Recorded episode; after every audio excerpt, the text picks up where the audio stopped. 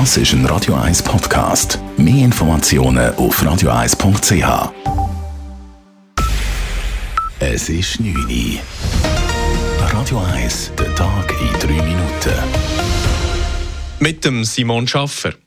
Das Hilfswerk Caritas Zürich kann Kundinnen und Kunden für die nächsten Monate 10% Rabatt auf ihre Einkäufe im Shop geben. Dies ist möglich dank einer sechsstelligen Spende von Google. Menschen, die Sozialhilfe beziehen, können bei Caritas günstiger einkaufen.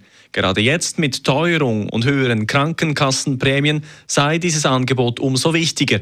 Die Spende sei nun eine große Unterstützung für die Betroffenen, sagt Caritas-Sprecher Andreas Reinhardt. Das heisst, äh, wenn die Leute bei uns einkaufen, dann sparen sie äh, für einen Normalverdienenden ein Betrag, der jetzt nicht wahnsinnig hoch ist, aber es häuft sich natürlich dann bis im, bis im Frühling oder bis im frühen Sommer, weil es ja nicht ein einmaliges Zückerl ist, sondern eben ein dauerhafter Rabatt.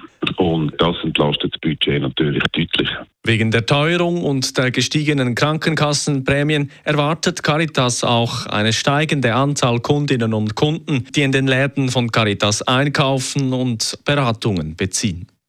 Die Pollensaison hat wegen des milden Wetters bereits jetzt begonnen. Bereits am 28. Dezember seien Haselpollen registriert worden, wie das Bundesamt für Meteorologie mitteilt. Gestern verzeichnen die Messstationen bereits mäßige Belastungswerte. Die Hasel blüht wegen der außergewöhnlich hohen Temperaturen rund 20 bis 30 Tage früher als im Durchschnitt der letzten Jahre. Die Reformhäuser von Müller haben Konkurs angemeldet. Die Reformhauskette von Müller hat den Betrieb heute eingestellt. Das berichtete zuerst die NZZ. Gemäß Angaben der Firma sind 37 Filialen und fast 300 Mitarbeitende betroffen. In der Schweiz betrieb Müller an 17 Standorten Reformhäuser. Vom Konkurs betroffen sind die Tochterfirmen Egli Bio, Rupprecht, die Drogerie Haas und Vitalshop.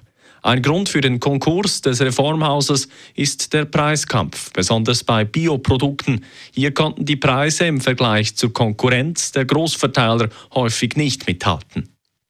Die Schweizer Tourismusbranche zieht eine positive Bilanz für die Festtage.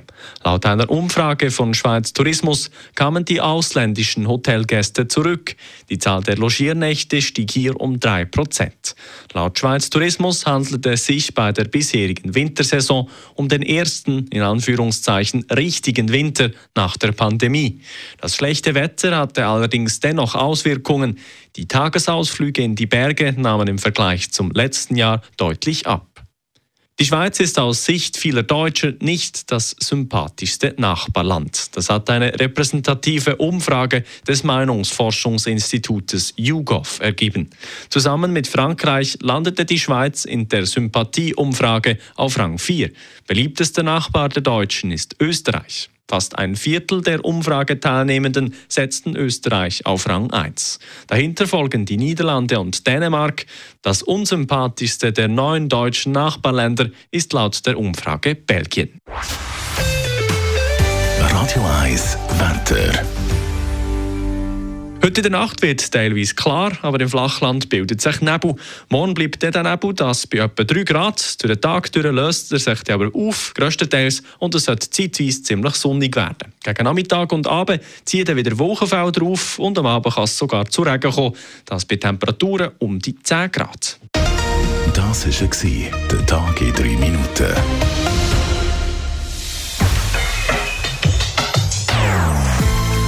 Non-Stop-Musik auf Radio 1.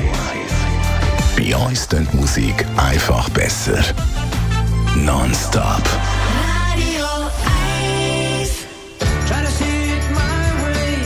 Do I have to keep on talking to Das ist ein Radio 1 Podcast. Mehr Informationen auf radio1.ch.